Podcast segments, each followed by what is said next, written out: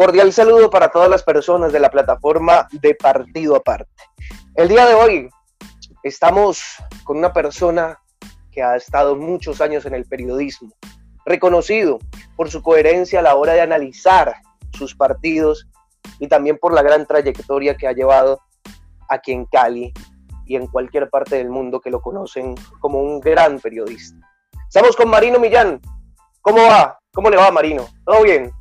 ¿Qué tal, Pablo Andrés? Mucho gusto, saludo cordial para usted, igualmente para Fabián y para Rafael, que entiendo son las personas que a esta hora eh, comparten esta, esta grabación que estamos realizando a través de Zoom. Buenas tardes, Marino. Bueno, eh, un gusto enorme tenerlo usted aquí para, para conocer un poco más de, de, usted como, como persona, como, como periodista. Para nosotros yo creo que es un ejemplo a seguir en todo el periodismo vallecaucano y también colombiano. Eh, pero bueno, vamos a comenzar, Marino, por, por sus inicios. ¿Cómo comenzó usted en esto del periodismo? ¿Cómo se mete en esto del periodismo usted?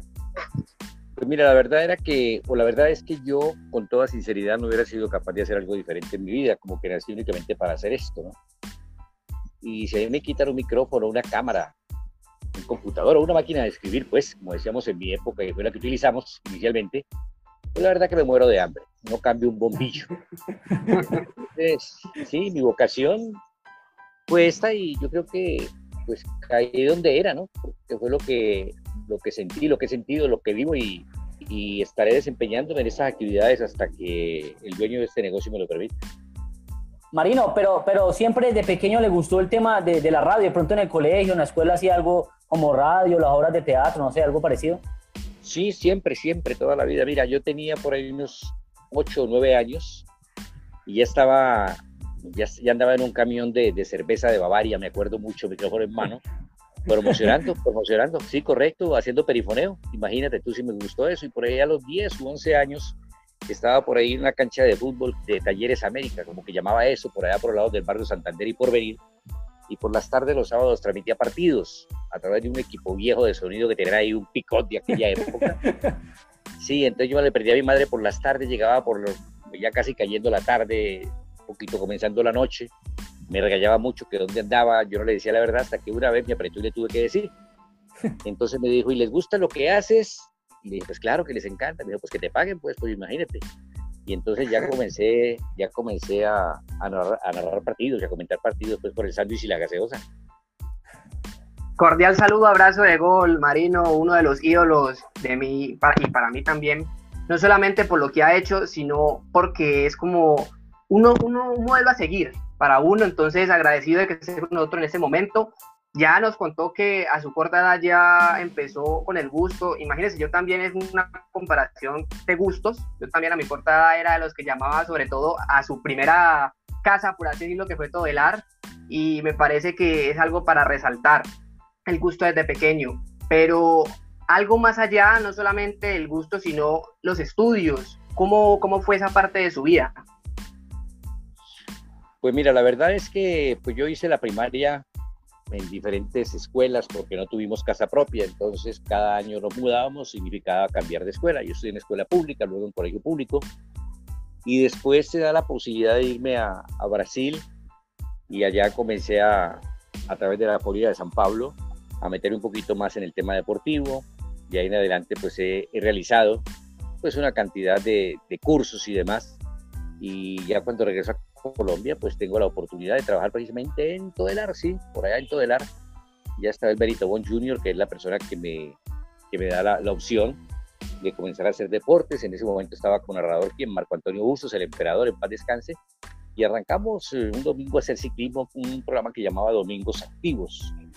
Y entonces eso comenzaba desde las 8 de la mañana hasta las 12 del día y luego a la 1 de la tarde ya que está ahí para el Estadio Pascual Guerrero y ahí comencé a hacer vestuarios y de una vez a comentar fútbol y a los seis meses, hombre, tuve la gran fortuna porque yo he sido muy afortunado, ¿cierto? A los seis meses de comentar mi primera Copa Libertadores de América con el primer narrador en ese momento, Pastor Londoño Pasos, me tocó con Nacional y de Santa Cruz de la Sierra y a, y a La Paz, Bolivia, a los seis meses de estar en esto y por ahí derecho nos fuimos hasta el sol de hoy. Marino, hubo eh, lo que usted dijo ahorita se me quedó aquí en la mente y es que comenzó como narrador desde muy pequeño, pero ¿por qué esa transformación a ser comentarista? Pues mira, yo creo que se van dando las, las circunstancias, ¿no? A ver, digamos que mi debut es en unos Juegos Departamentales de Sevilla, deben ser en 1976, si no, estoy, si no estoy mal. Y ahí me tocaba pues transmitir por la mañana como, no sé, dos o tres carreras de atletismo, luego por la, al mediodía, como que iba haciendo ciclismo, después hacía basquetbol y luego hacía boxeo, y entonces me tocaba patear el tiro de esquina y cabecear. Entonces narraba y comentaba el tiempo. Y luego, sí, claro, y eran jornadas intensas, pero estaba uno muy joven, de modo que estaba para el uso y el abuso. Y luego ya uno como que se va tirando más hacia algo, ¿no? Y me gustó mucho más el comentario porque era el concepto, porque era donde uno podía echar su carreta, echar su cuento. Y narrando era diferente, como que se acababa el partido y ya hasta el otro compromiso. En cambio, esto ya tenía toda una semana por delante. Entonces me llamó la atención eso, ¿no? Por la, fluidez también de palabra que tenía uno. Entonces no quiero decir que no sea fluido el locutor, o el narrador deportivo, ¿no? Por el contrario, es que es una persona muy versada, sino que me refiero a la, continuidad, ¿no? Y me gustó más eso, la opinión. Marino, nos hablaba usted ahora de que, que, fue a estudiar a Brasil, ¿no? ¿Cómo se dan las cosas para ir a estudiar a, Brasil? Y allá, también, y allá estudió, o allá estudió también eh, periodismo, comunicación social o no? Bueno, mira, yo me fui, yo me fui de aventura y para ser sincero ya se puede decir esto, ¿no? Ya se puede contar.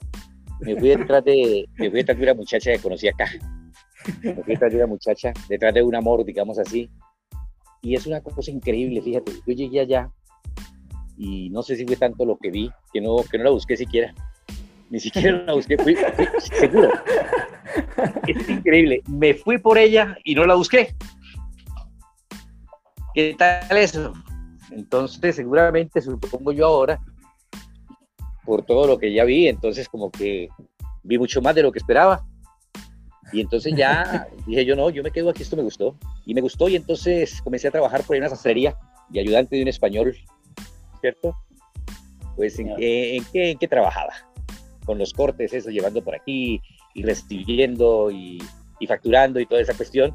Y luego ya comenzamos a, me hice muy amigo de Alfredo Techeira, él era de la joya de San Pablo, y por esos días dictaron un, seminario ahí sobre periodismo deportivo, y entonces ya me metí en ese seminario, y ahí comencé y ya me fue gustando la cosa, y me fui metiendo, y me fui metiendo, porque entre otras cosas, yo como les digo muchachos, yo a veces como que eh, ni siquiera he buscado tanto las cosas con tanto ahínco, sino que me llegan, ¿no?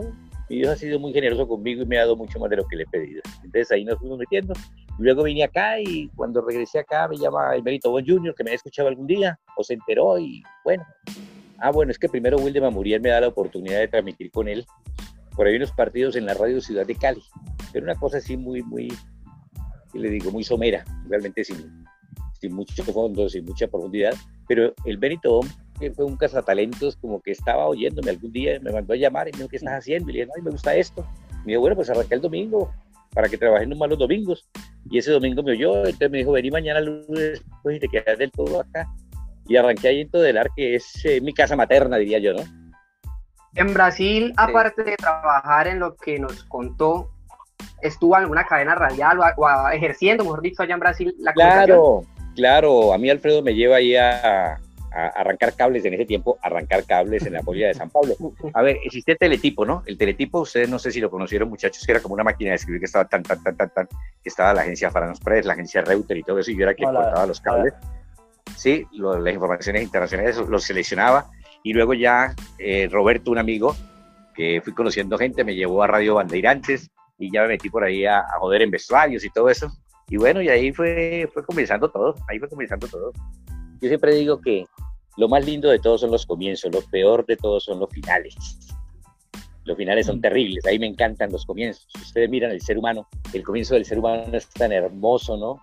el niño que lo cargan, que lo besan, que lo bautizan, que le dan regalos, que todo el mundo lo adora. Y el final, pues un pobre hombre enfermo, tal vez por ahí recluido en un ancianato, todo es así, ¿no?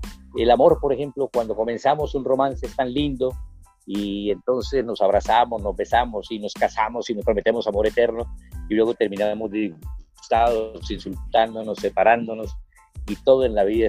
Y esta profesión también, nuestra profesión es muy hermosa. Arrancamos con una emoción, con unos sueños, eh, con realizaciones, con proyectos, cosas que se van dando y después ya nadie nos determina y entonces ya nos pasamos de moda y entonces ya quedamos como el maestro y ya quedamos como el veterano y yo sé que, que hemos aprendido tanto y etcétera, etcétera, pero está parado. es muy cierto.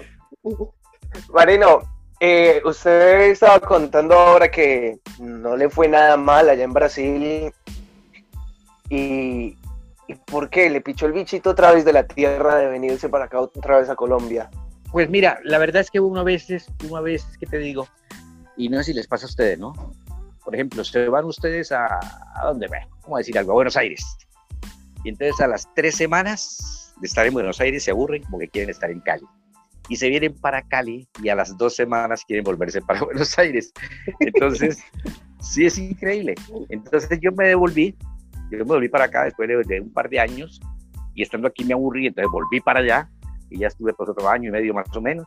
Entonces ya me quedé acá y es cuando ya aparece la oportunidad, pero pues, ¿qué les digo? Yo creo que, bueno, pues son las cosas del destino, cosas de mi Dios, ¿no? A mí me hubiera encantado haber hecho toda mi vida en el exterior, en cualquier país, en cualquier país me hubiera gustado, yo lo pienso hoy, ¿no? Pero en ese momento ya uno, ya uno pues aquí ya, ya fue tomando fuerza, en ese tiempo la radio era muy fuerte y estar en Todelar eso era una cosa, un sueño para todo el mundo era un sueño, es la verdad, y entonces ya uno se emocionó con esto aquí, y ya uno conoció la novia, y ya uno pues se casó, y ya uno tuvo hijos, y se fue quedando, y fue quedando, la verdad. Ahora, hay mucha diferencia del hay mucha diferencia del periodismo de Brasil, el periodismo colombiano, que en ese momento se hacía. Pues mira, yo creo que en ese momento, yo creo que ese momento es el mejor del periodismo deportivo en toda América el periodismo argentino ha sido muy interesante, el uruguayo, el paraguayo, pero cuando se podía trabajar.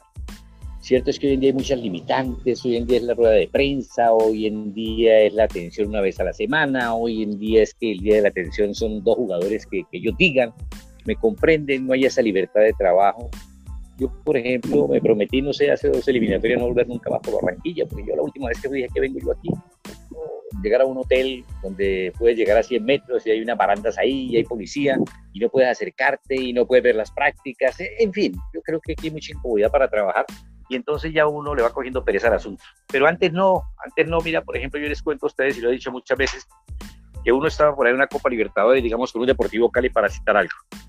Jugadores estaban en el comedor, yo estaba esperando que salieran para hacer las notas. Salía, digamos, un Pedro Antonio Sánchez Decía, Pedro, le quiero hacer una nota. Y decía, ay, no jodas ahora con notas. Caminábamos a la habitación y un rato y hablemos, hablemos, mierda y, hablemos mierda y luego la entrevista.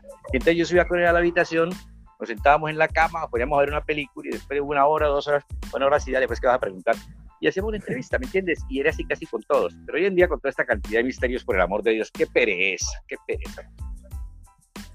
Marino, ahora, ahora decía usted que comenzó pues en, en Todelar. Eh, ¿Qué anécdota tiene usted en esos principios de periodista? Una, un cacharro que le haya pasado comenzando en el periodismo. Mira, pues a mí me tocó con, a ver, una vez me tocó un partido en el Estadio Panamericano con una persona que ya falleció, un narrador, Adolfo León Gómez Arenas. Le decían el loco Adolfo León. Y cuando a uno le dicen el loco, algo está pasando. claro, eso me de joda me mandan por el loco a transmitir un partido un sábado por la tarde y entonces el loco me dice ahí apenas comenzó la transmisión, ¿cómo que te llamamos? Y digo yo, Marino Millán. Bueno, y arranca la transmisión, la pelota la lleva Fulano para Mengano, tal, tal, tal. Comenta el ingeniero Marino Millán. Me quedé frío así. Entonces comenté, tal, tal, tal. Al rato volví medio, me volví a entrar al rato otra vez. Comenta el abogado Marino Millán. volví, a, volví a comentar, tal, tal, tal siguió narrando el loco ahí y de repente dice, comente el doctor Marino Millán. Entonces, cuando acaba el primer tiempo, pues hay que dar un cambio ya para comerciales a, Radio Centro, todo era de aquella época. Y aprovecho y le digo, don Adolfo, ya me ha dicho usted que médico, que me ha dicho que, que me ha dicho, me ha dicho que ingeniero. Y me dijo, no le pare bolas a eso, huevón, que todos, los doctores son muy importantes. Todos son importantes los doctores. A ver si era loco o no. Sí, claro, se le notó, se notó la locura desde el principio. Y, a ver, usted comenzó en Todelar y ahí en adelante hemos dicho una lista larga de, compañeros que ha tenido y que ha pasado por diferentes casas de, radio. Pero para usted, ¿cuál ha sido la mejor de todas? ¿El mejor compañero y la mejor casa? Ah, mira, yo creo que todas. Yo creo. Lo que pasa es que son épocas tan distintas, era tan bonita la radio. Mira, por ejemplo, mmm, uno estaba en Todelar Cali, ¿cierto? Como me pasó a mí. Y tenía tres, cuatro ofertas de diferentes ciudades, pero del mismo Todelar, ¿cómo te parece? Entonces me llamó en ese entonces el gerente de Todelar Bucaramanga, que quería que me fuera para allá. ¿no? Ganando más plata y me llamaba el gerente de Medellín. Era increíble. Mira, había competencia entre las mismas cadenas. O si estaba uno en Caracol, también lo llamaban de otra parte. ¿Sí? Y ni hablar, pues, que lo quería RCN a uno o lo quería otra cadena radial. Sí, pero no, yo la pasé muy bien, sobre todo en ese tiempo. En ese tiempo sí era muy sabroso porque sí podíamos hablar de, de, de, unas familias, porque todo el mundo era empleado, todo el mundo era empleado, no como ahora que uno va a la radio, entonces eh, entran cuatro para hacer un programa, ¿no? Apenas terminan, se van, y luego entran tres personas más que son diferentes, hacer un programa de hierbas y toda esa cuestión, ¿no? Y entonces se van los de las hierbas, y entonces llegan, llega, llegan otros tres a hacer un programa deportivo que es diferente al que hacen otros tres al mediodía y distinto al que hacen otros cuatro por la mañana. Entonces no hay como esa familiaridad, ¿me entendés? Trabajan 50, 60 personas, todo el mundo es freelance, la palabrita, freelance. freelance significa que no tienes sueldo y significa que no tienes prestaciones, etcétera, etcétera. En cambio, en ese tiempo no, en ese tiempo había un departamento de noticias, eso hacían todos los noticieros. Un departamento de deportes, esos cuatro o cinco gatos eran los que hacían realmente los deportes. ¿sí? Entonces, había unas áreas, había unos departamentos, unos jefes de departamentos, y uno pues eh, tenía como una familia, y cuando había una fiesta de fin de año, todos nos conocíamos y todos nos veíamos a diario. Eso pasaba en Caracol y RCN, pero hoy en día no, es una salmuera, es una cosa terrible.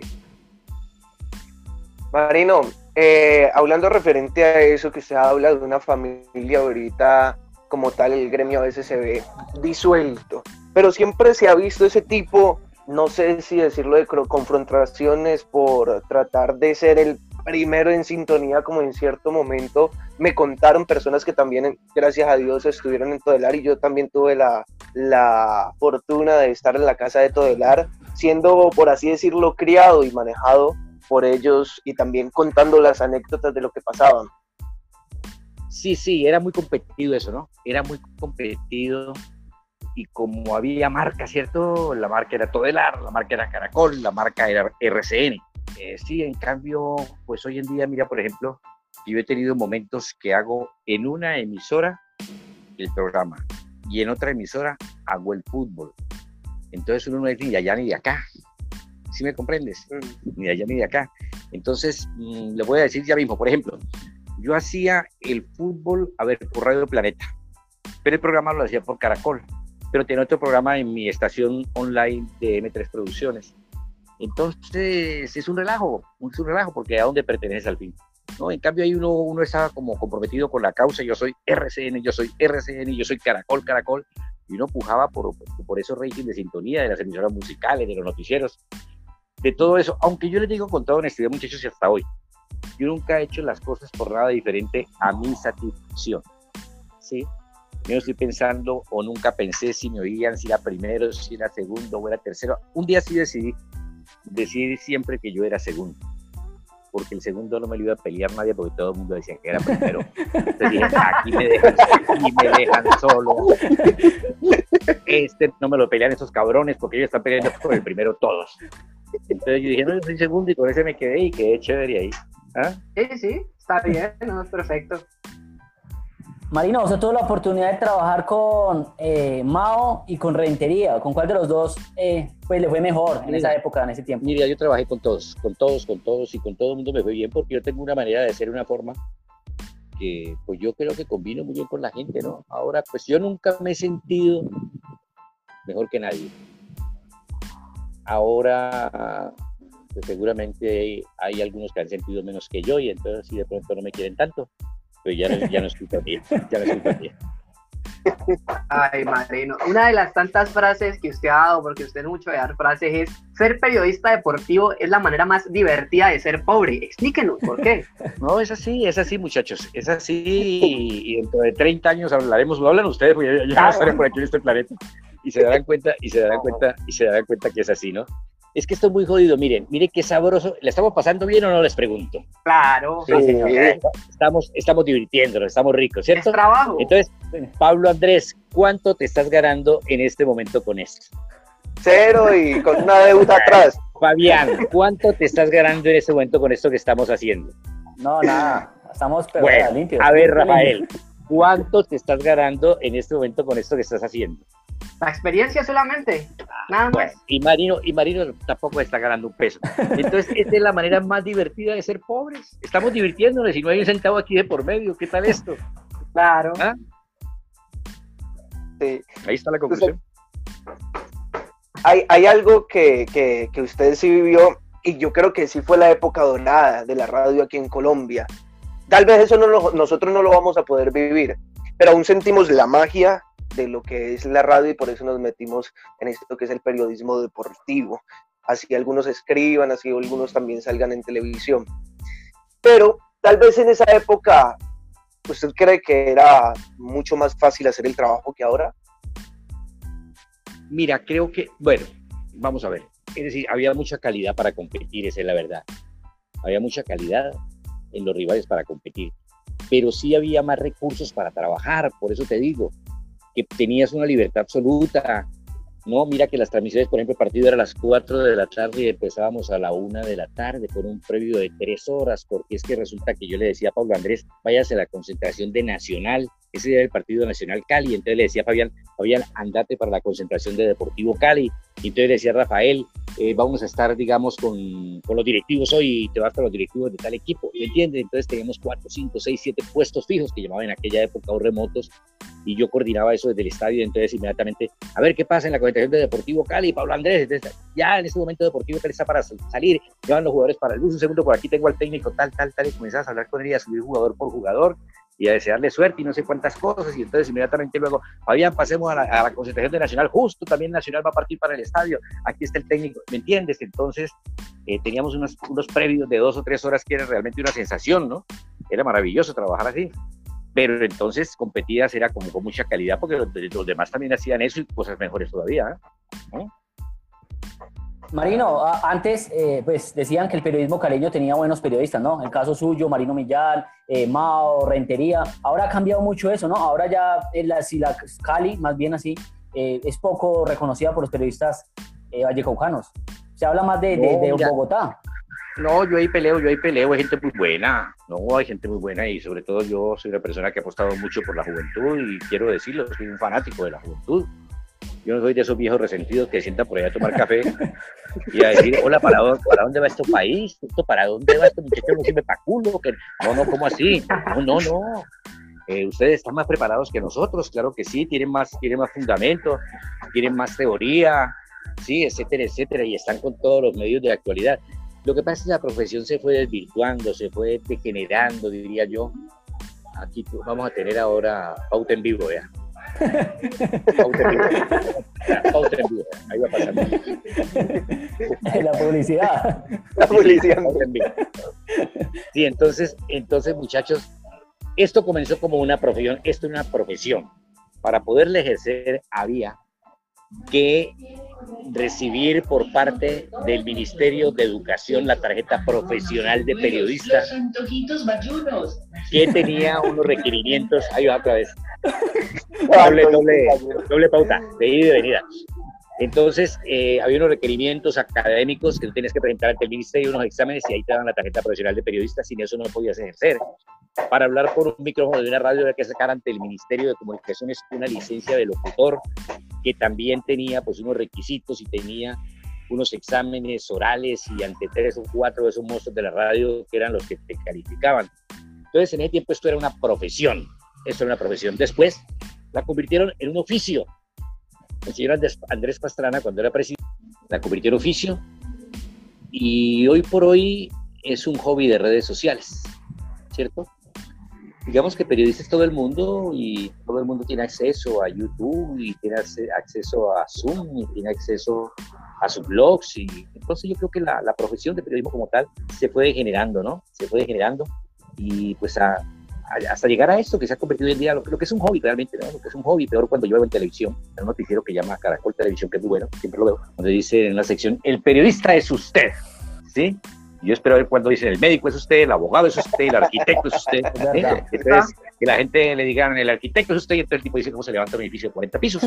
¿no? Entonces, cuando dicen el periodista es usted, esto como que no sé cualquiera, esto como que es cachondeo, esto como que es jodedera. Ya, ¿ves? Sí, eso es verdad, Marino. ¿Y cómo ha sido para usted esa transición de una un buen trabajo, algo bien pagado, a ahora ser prácticamente como unos concesionarios? No, pues mira, yo en mi caso, yo desde un comienzo me rebelé, yo dije, yo no voy a pagar para trabajar y jamás he pagado espacios para, para hablar, ¿qué tal? Imagínate, pues, si es que hasta los que cuidan los carros les pagan.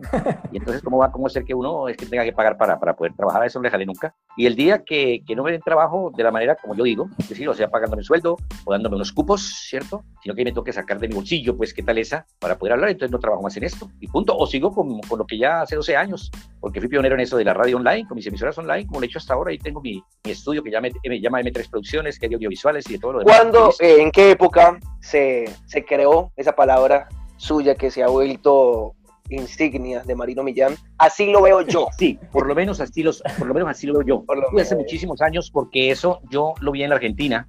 Hay un señor Guillermo Nimo que fue árbitro y también era actor, ¿no? Hacía teatro. Tú sabes que, tú sabes que en Argentina el teatro es muy fuerte. Y entonces una obra de teatro que la viene el Teatro Astral de Buenos Aires llamada por lo menos así TVN y a los poquitos días Oscar Estepo Pérez Trapito sacó Trapitos al Sol y Pedía también sacó una vaina igual y el Chango Cardenal el llavero del Chango y todo el mundo se pegó de la ola. ¿eh? Qué rico, qué bueno. Y la, y, la, y la otra frase que dice, sí, y sigue en el arco. En el área, en el área. En el área, en el área, sí, sí. Y sigo en el área, claro. Yo eso le inventé una mentira. inventé una mentira. Que un día hablando con Eddie Herrera, le dije, grábame esto, hombre. Y sigo en el área. Pam, pam, pam. Y entonces el tipo la, la vio tan buena que hice una canción con ella. No, mentira, es una canción, ¿no? Es una canción. Y yo saqué el pedacito, el fragmento, ¿no? Dejaste que era una... Parte de muchachas, más o menos como la de ustedes, del target, ustedes pasan por aquí ahora, muchachos. Ay, Marino, a ver. el partido que más recuerde usted en la historia de, de, su ocupación como periodista? No, hay partidos muy buenos, hay partidos muy buenos. Hay uno, en estos días hablábamos con Jaime de la Pava, unos tres días, y le recordé a Jaime ese partidazo que jugaron en, en, Rosario, el 3x3 entre Rosario Central y América por Copa Libertadores. No, he visto muy buenos partidos, excelentes partidos. De Cali, el, el Cali River de aquí, eh, y el de allá de Buenos Aires, cuando Willington Ortiz ha tirado en el camino al Pato Fillol. No hemos visto partidazos. El 5-0, ¿qué tal? De Colombia y Argentina, ya por el eliminatoria mundialista en el Estadio Monumental. No, hombre, hemos visto mucho, mucho, mucho. Así puedes clasificarlo, ¿no? Uno solo muy, muy complicado. ¿Se queda con Brasil de todos los países en los cuales usted ha ido a transmitir fútbol o, ya sea de paseo? ¿Se queda con Brasil? Para mí los países todos tienen un encanto muy particular, muy especial, seguro. No, no.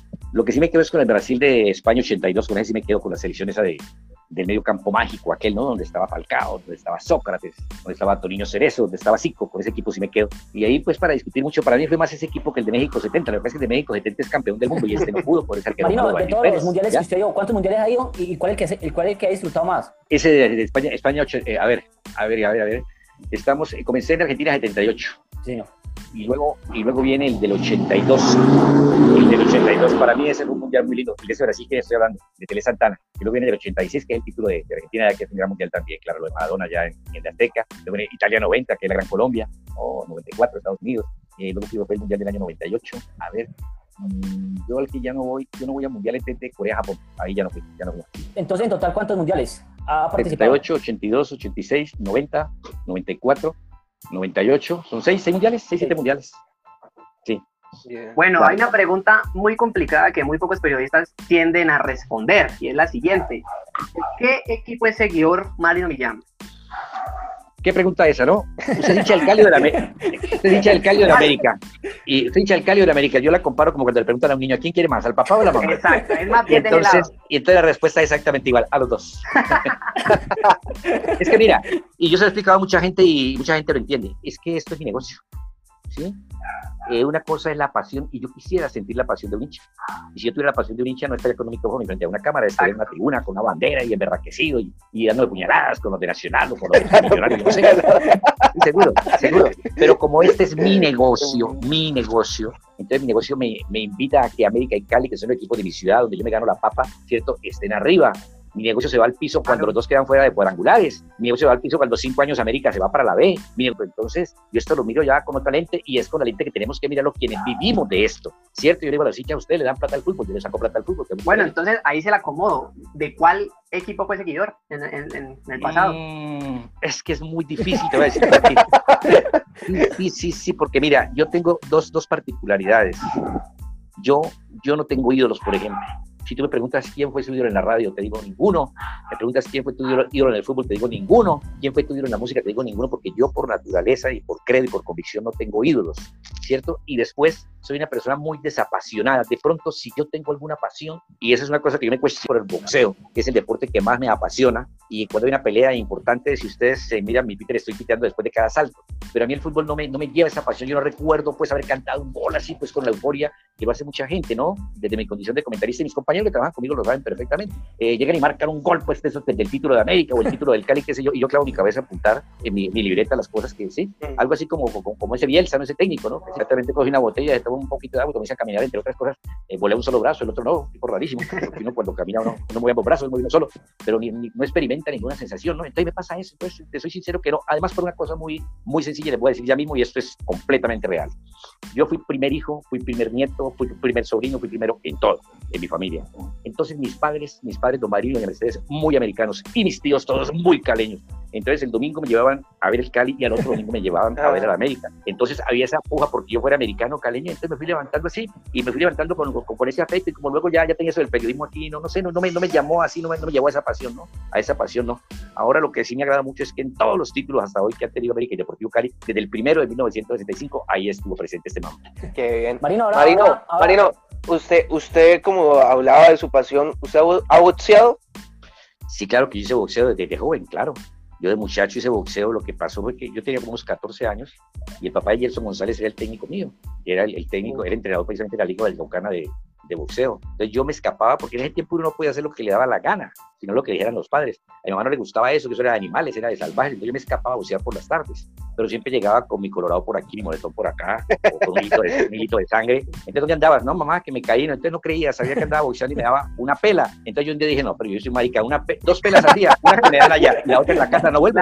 Entonces no volví. ¿Y el fútbol? ¿Practicando fútbol? Fútbol lo jugué muy bien, lo jugué muy bien, la verdad. Fútbol lo jugué muy bien y te pueden preguntar a José Joaquín Torres, a, a varios árbitros que me, dirigieron partido, lo, lo, hicimos bastante bien, pero te repito, no fue mi pasión, nunca por mi mente pasó a ser jugador de fútbol profesional ni nada de eso. Ahora sí, cuando los amigos salíamos inmediatamente a jugar, a jugar, pero de esa forma, ¿no? Nunca lo, lo miré desde, desde, ese punto de vista que hubiera sido muy bueno, y sobre todo si no tiene ahora, si, no, si yo tuviera 17 años, o 16 jugaría fútbol, porque es que ninguna profesión de la plata queda el fútbol. ¿no? Mm. Marino, ahora que usted hablaba de, de, del boxeo, ¿eh, ¿alguna vez lo noquearon o noqueó a alguien usted? No, mira, qué bueno, qué bueno. No, es que, es que siempre, hermano, siempre. Y así sea una pelea callejera, su puño se lleva el otro. Así le da una pelea bien brava a uno, su puño sí, se lleva el otro. Eso sí no hay nada que hacer. De eso no sale ileso nadie. ¿sí? Eso, eso vale. es muy cierto. ¿Cuál fue la última vez que boxeó? O en la calle, pues. La no, hace muchos años. No, ya no peleo ni con la mujer. Eso ya mucho decir. Eso ya mucho decir. Mucho tiempo, sí, claro. ¿Qué, qué ah, son, más, los malos pensamientos que, que las acciones. ¿No? ¿Qué, ¿Qué, otro hobby tiene Marino Millán eh, cuando no está en la radio? ¿Qué más, hace, ¿Qué más le gusta hacer? No, yo estoy escribiendo todo el tiempo. Si no estoy, yo me pasé toda la vida leyendo o escribiendo. Siempre, siempre en ese par de actividades. O estoy leyendo, o estoy escribiendo, o estoy, o estoy mirando películas, o estoy en, en eso realmente. Eso ha sido lo mío porque pues, o estoy, ya casi no produzco música. Antes sí, cuando mi, en mi época de jinglero, pues sí, hacíamos música, porque esa ha sido la especialidad mía, ¿no? Yo estudié todo lo que no da plata. ¿no? Porque imagínate que soy, claro, soy escritor, soy director de cine, soy músico y soy periodista. Berraco por lo que no habla. Pero, pero es feliz. Ya, sí. ¿no? Pero muy feliz, viejo, muy feliz. Y ahora termino con ustedes y me siento a escribir ahí una carreta larga que tengo. ¿Eh? Si Marino Millán no fuera periodista, ¿qué hubiera sido? No, lo mismo. Aquí no hay nada que yo te lo dije desde ahora, desde el comienzo. No estaba, no estaba para nada más. Marino, cuéntenos una anécdota con Benjamín Cuello, otra con Oscar Rentería y otra con el doctor Mao. A ver, con Benjamín Cuello, con Benjamín Cuello. Bueno, hay unas que no me pueden contar, pues. Pero con Benjamín Cuello, con Benjamín Cuello yo recuerdo que pues cuando lo traigo recién de, de Mérida, él estaba, él estaba en Venezuela, ¿no? la Cataca, sí, él hace la Cataca Magdalena y toda su vida radial la hace en, en, Venezuela. Estaba en Mérida y entonces una vez vino a transmitir una carrera de ciclismo. Yo el tiempo estaba en el grupo real colombiano y me dejó unos cassettes para que lo escuchara, que él quería regresar a su país algún día. Por aquel entonces se va don Armando Moncada, Campuzano en paz descanse, que trabajaba conmigo en el grupo radial. Entonces lo propuse a Benjamín Cuello como narrador, me lo aceptaron. Y Benjamín, pues, venía todavía, todavía con algunas costumbres ¿no? Como unas botas grandotas que estaban hasta por acá, como hasta la rodilla. Nos tocó un viaje a Montevideo y unas botas viejas ahí sucias. Entonces le dije, Benjamín, no Creo que volvíamos a el micrófono. Por acá, por acá, por acá en Montevideo vende un muy buen calzado de lo que vende por acá. Hice comprar unos zapatos muy bonitos, unos mocasines. Y entonces un par de botas de las cogí, se las quité, las puse encima del televisor, puse el televisor y me tocaba irme al otro día. Y ahí quedaron un par de botas viejas. sí, claro. Eso es de lo que me recuerdo con Meja y otras cosas, sí. Sí. ¿Y con Oscar? Con Oscar, a ver, con Oscar que se. Ah, con Oscar muy bueno, porque es que el papá de Oscar en paz descanse se llamaba Marino.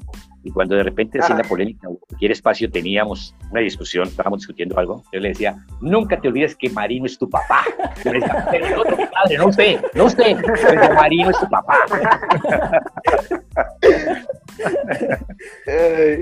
Y falta la de Mao. Mao. Ah, ah como María Escobar, que María Alfonso. Tenemos un programa en televisión, ¿no? En un canal aquí, estos locales un canal de agua lluvias, como digo yo. Entonces, yo creé el nombre, Mao TV Marino te oye. Y esto vagabundo, pues, tanto sinvergüenza que decían que Mao se duerme, Marino lo despierta. Una vez estábamos hablando, estábamos hablando ahí. No, es que, es que Mario se levanta como desde las 4 de la mañana, yo no sé a qué, pero levanta como desde esa hora. Y como ese berraco no hace siesta ni nada, pasa derecho, entonces ya como a las 8 o 9 de la noche ya, ya la persiana se está bajando, ¿me entendés? Y ella claro. era como a las nueve de la noche. Estábamos ahí hablando cuando de repente yo le digo, ¿no te parece, María Alfonso? Y yo lo miro y no me estaba. Yo, lo llegué por debajo y le, y le pegué con la rodilla, y reaccionó. Y yo cuando le pegué, yo reaccioné y dijo, yo a millonarios, millán, no, no, no. Y yo no estaba hablando de millón ni de nada. El hombre se asustó y inmediatamente salió con eso. Ya millonario, millán. No, Muy buena. Ay, no. Marino, Esas anécdotas válidas de recordar. ¿Cómo, Fabián? Marino, eh, ¿Cuál ha sido el narrador con el que usted mejor, eh, con el que usted ha trabajado, el mejor con, el que usted ha trabajado? Ah, ahora me pidieron la lista de cinco, me pidieron que cinco narradores, no, tenés que darme como un espacio de 15 o 20, imagínate. A Pastor Londoño, Armando Moncada Campuzano, Marco Antonio Bustos, Tato Sanín, Benjamín Cuello, eh, Johnny Romero, Jorge Diezer Torres, no, mejor dicho, no terminamos nunca. No, pero, pero ahora, pero, pero ahora sí, sí se, bueno, con el que más énfasis Imagínate, por ejemplo, que a mí me toca transmitir ese partido Colombia-Inglaterra, la famosa Escorpión, de Reneguita, ya en la cancha de Wembley. Adivina con quién transmito eso, con Edgar Perea. Entonces, Yo, escoger, ahora, si tú me dices con quién, con quién tuve más afinidad, hicimos más migas, tuvimos más pana, más chévere, más bacana, Benjamín Cuello y yo, Benjamín Cuello, con Benjamín Cuello. Pues con, ha sido mi gran amigo siempre, aunque con el negro Marco Antonio Mucho tuve una linda amistad, pero pues ya se murió y la amistad se acabó. y hay una cantidad de gente que ya se fue, ¿no? que no ha querido mucho mucha gente buena que se fue, que ya están por allá. Y como les digo, pues les digo yo a ellos, tranquilo, no se apuren que yo les voy a caer por allá también, nomás me empujen, cabrón, no me empujen. claro, ahorita usted tiene uno de los mejores narradores aquí en Cali, Johnny Romero, que se lo trajeron. Estaba creo que en Ibagué, ¿no? Mi compadre, Johnny Romero, mi compadre, imagínate. Hemos trabajado como tres veces ya. Sí, pero se trae una voz nueva, la cual no se estaba escuchando aquí eh, en la ciudad de Santiago de Cali y a romper sintonía, lo que está haciendo en este momento en Radio Planeta. Pero fíjate, cuando volvimos y estábamos ahí dándole la cosa, inmediatamente vino la pandemia y se paró el fútbol, ya que estamos pues, ah, es como tener la mamá, pero tener la muerte. Exactamente. ¿Y usted qué, cómo ve el deporte? Bueno, más que todo el deporte no, sino el periodismo deportivo después de la pandemia. No, eso está muy complicado. Mira, yo por lo menos yo creo que fútbol este año no va a haber. Yo creo que fútbol no habrá, y menos con esa división en que están allá los señores de la Dimayor ahora, pues, y que es una liga alterna. Qué jartera con esto, y estamos hablando de setenta y pico de gente contagiada yo creo que eso va a ser muy difícil que este año se vaya al fútbol así sea puerta cerrada. Y luego vino el lío ese, que toda la prensa me entraría a transmitir en directo los partidos. Ah, yo esto muy, muy confuso, muy complicado, la verdad, y yo no lamento tanto por mí, ¿no? A mí ya me da igual 20 que 80, honestamente, ir a un estadio no ir, transmitir o no transmitir, pero yo pienso en la nueva generación, en la gente que viene atrás, ustedes que están llenos de esperanza, que están llenos de conocimiento, que han pagado unos semestres carísimos, por favor, ¿no? Y entonces encontrarse con esto, ¿no? Tenaz, tenaz, tenaz. Vamos a ver, ojalá todo se, se normalice, pues. Marino, para usted, ¿quién es el mejor narrador actualmente y, el comentarista de los jóvenes, ¿no? de lo que usted ha escuchado y ha visto? Pues mira, el mejor narrador para mí el que tengo, Johnny Romero. Sí. sí, claro. Con eso me acordé mucho de un amigo que siempre fue, espera, se le meto esto, ya está oscureciendo. Eh, un gran secretario de la gobernación del Valle, mi amigo, eso que no perdí, ah, Fanor, mi amigo Fanor. Entonces a Fanor fue, que fue secretario como de siete u ocho gobernadores, era ahí un vitalicio secretario. Una vez le preguntaron, ¿para usted quién ha sido el mejor gobernador que ha tenido el Valle del Cauca? el que viene, el que viene. claro, claro, acomodarse. Para, mantener, para mantener la chamba. Entonces, el mejor narrador, no el que tengo, porque digo que es otro punto de me va y cómo quedo silbando mal hombre. y, el, y, el, comentarista, Marino, el comentarista. Pues tengo que ser yo, hermano. no, hay gente muy buena. No, hablando seriamente, hay gente muy buena. Y me gusta mucho Pacho Vélez. Me gusta este muchacho de Bogotá, que le dicen botitas, ¿cómo llama, hombre? Que comenta el fútbol ahí en el canal de Win. Steven Arce, ¿no? No, no, es, bueno, Steven, no. Steven es bueno. Ah, Juan Felipe Cadavid. Juan, Felipe, Felipe Me gusta mucho Juan Felipe. Sí, Eduardo Luis, me gusta oírlo narrar, está Javier Fernández. No hay gente muy buena, hay gente muy buena. Sí, en, y en todo el país, ¿no? Aunque esto una época en que estuvo muy, muy, muy seleccionado. Los grandes narradores eran costeños, en su gran mayoría, y los grandes comentaristas éramos de aquí del Valle del Cauca. Porque es que no se olviden que Wilmar Muñoz es Valle del Valle, que Hernán Peláez después del Valle del Cauca también. ¿sí? Entonces, los comentaristas de aquí del Valle hemos sido buenos y los narradores que ahí siempre han sido de la costa. Exacto, y la pregunta que tenía yo también desde hace rato en cuanto a eso es que el periodismo aquí en Cali tiene fama de ser más exigente y crítico con los jugadores. ¿Usted cree que es así realmente o es simplemente un estigma que tienen los demás con el Valle? Mira, es que una cosa es, y ahí sí que es interesante que hablemos de eso, una cosa es ser crítico y otra cosa es ser insultante, desafiante y ofensivo. Eso es muy diferente, muy distinto. Yo con esa política no comulgo. Ah, quien la ejerza bien pueda, no voy a reprochar ni darle cátedra a nadie, absolutamente a nadie, pero pues mi estilo sí primero que todo va hacia el respeto por el ser humano, es lo primero. Después yo tengo todo el derecho de, opinar lo que me parezca desde el punto de vista crítica, pero no, no entrar pues a saco en la intimidad de las personas y mucho menos estar echando gente como si no fuera el jefe personal del fútbol o si no fuera el que contratara a los jugadores o a los técnicos, el señor tiene que irse de aquí, tiene que largarse. Eso conmigo no va, eso conmigo no va, honestamente. Entonces, pues cada, cada quien en su estilo, ¿no? Pero yo creo que lo que falta realmente, lo que faltaría son oportunidades, que esto fuera un poquito más serio, digamos, como fue tan serio hace tiempo la, la comunicación en, materia deportiva. Hablando de oportunidades, diciendo por así, ¿a cuántos periodistas que ahora están en los medios, eh, sea Winsport, Caracol Radio, RCN Radio, usted indució o usted dio su grano de arena como gran maestro, profesor? Uf, una lista muy larga, una lista muy, pero muy larga. Y son cantidades de muchachos y de muchachas que dan los agradecimientos a Marino Millán por haberle abierto la puerta, por haberles asesorado, por haberles contribuido ¿no? en, su carrera. Por ejemplo, una Mabel Lorena Lara, una Mabel Kremer, para hablar de las mujeres.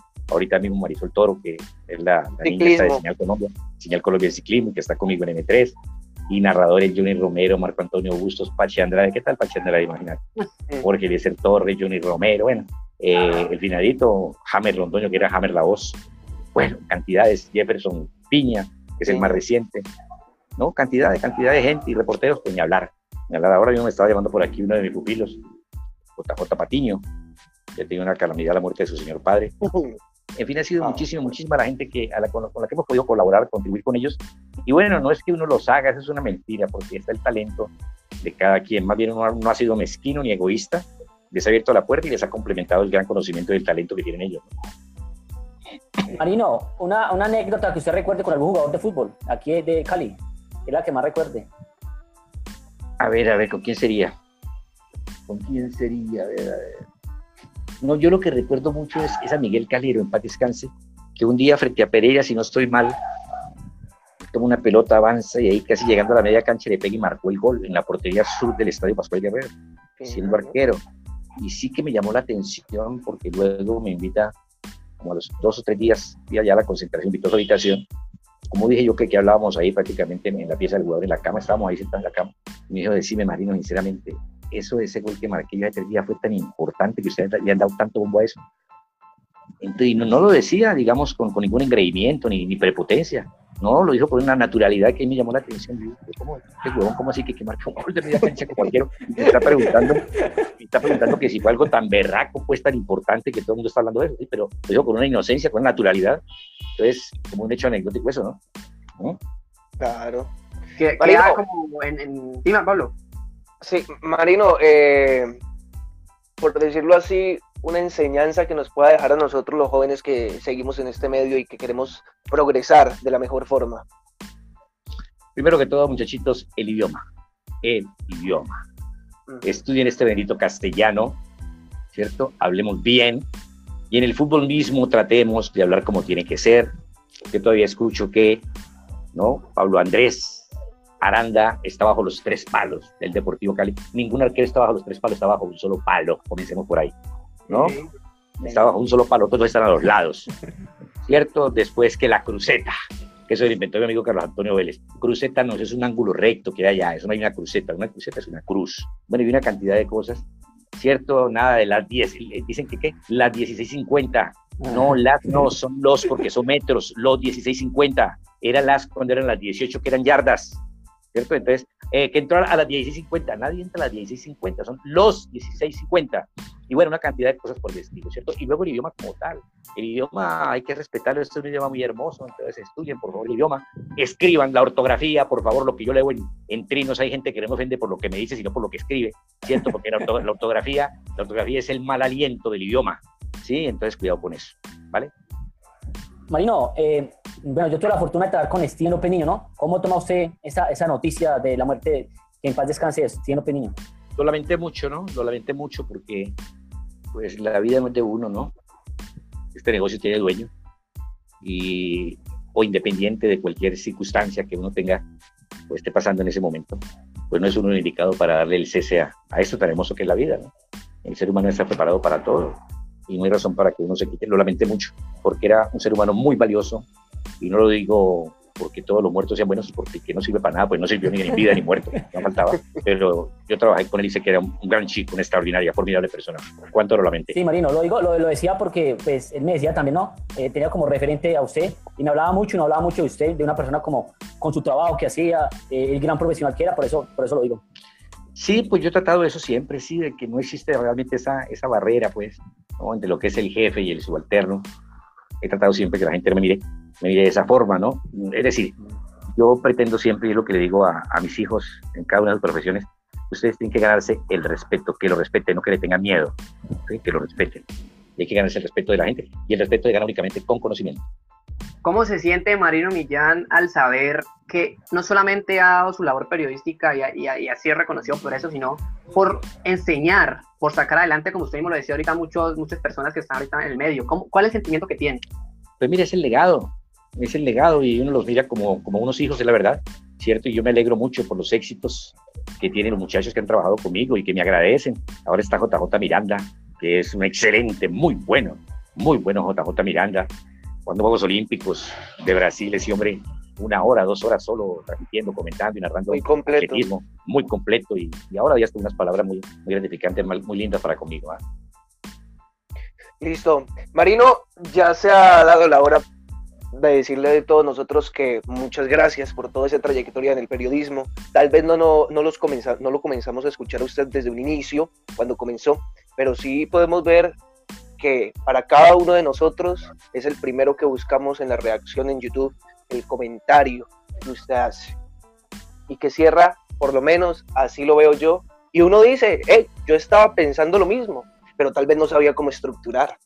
Y, y de todo eso se aprende, de escucharlo cuando comienza su frente a frente con Villegas y de ahí en adelante el resto de programas, que es muy bien estructurado. Cada uno de mis compañeros le va a dar eh, eh, como tal agradecimiento por su tiempo, que sabemos que es muy valioso, para este cierre de esta entrevista que de verdad nos ha parecido muy amena y nos ha ratificado una vez más la gran persona que es usted.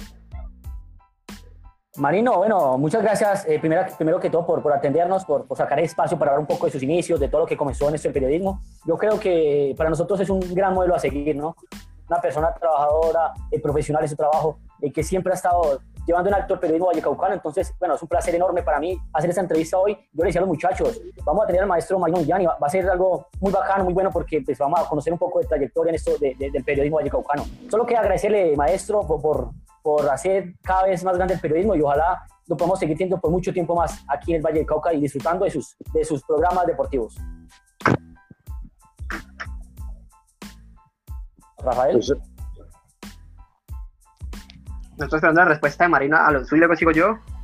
Vale, pues. Bueno, pues Dele pues, dele pues, yo, yo cierro. Ah, listo, hágala. Entonces sigo el agradecimiento por mi parte. No solamente lo mismo como de cliché, gracias por su tiempo, sino porque nosotros venimos acá a entrevistarle a usted, a mostrarle no solamente a nosotros, sino a todas las personas que van a ver la entrevista, el periodismo, cómo fue, cómo es, en los cambios y agradecimientos a usted como persona, como periodista y a todo lo que le ha enseñado, sino es una reunión de todo, porque no solamente aquí se van a dar cuenta las personas que, que nos están viendo, sino todo aquel que quiera aprender algo más y no solamente el periodismo, hasta nosotros mismos en este momento estamos aprendiendo cosas, conociendo más un poco lo que, lo que ha sido el periodismo aquí, sobre todo en el Valle del Cauca y lo que puede llegar a ser por nosotros mismos. Así que mil, mil agradecimientos para usted. Un abrazo, gol. Pues muchachos, muchísimas gracias por este reconocimiento, por palabras tan hermosas. Y les prometo que otro día que tengamos más tiempito, pues volvemos a hablar. Está bien. Mil felicidades, gracias muchachos, muy queridos. Eso, profesor, muchas gracias. Eso. Hasta luego, profe. Chao.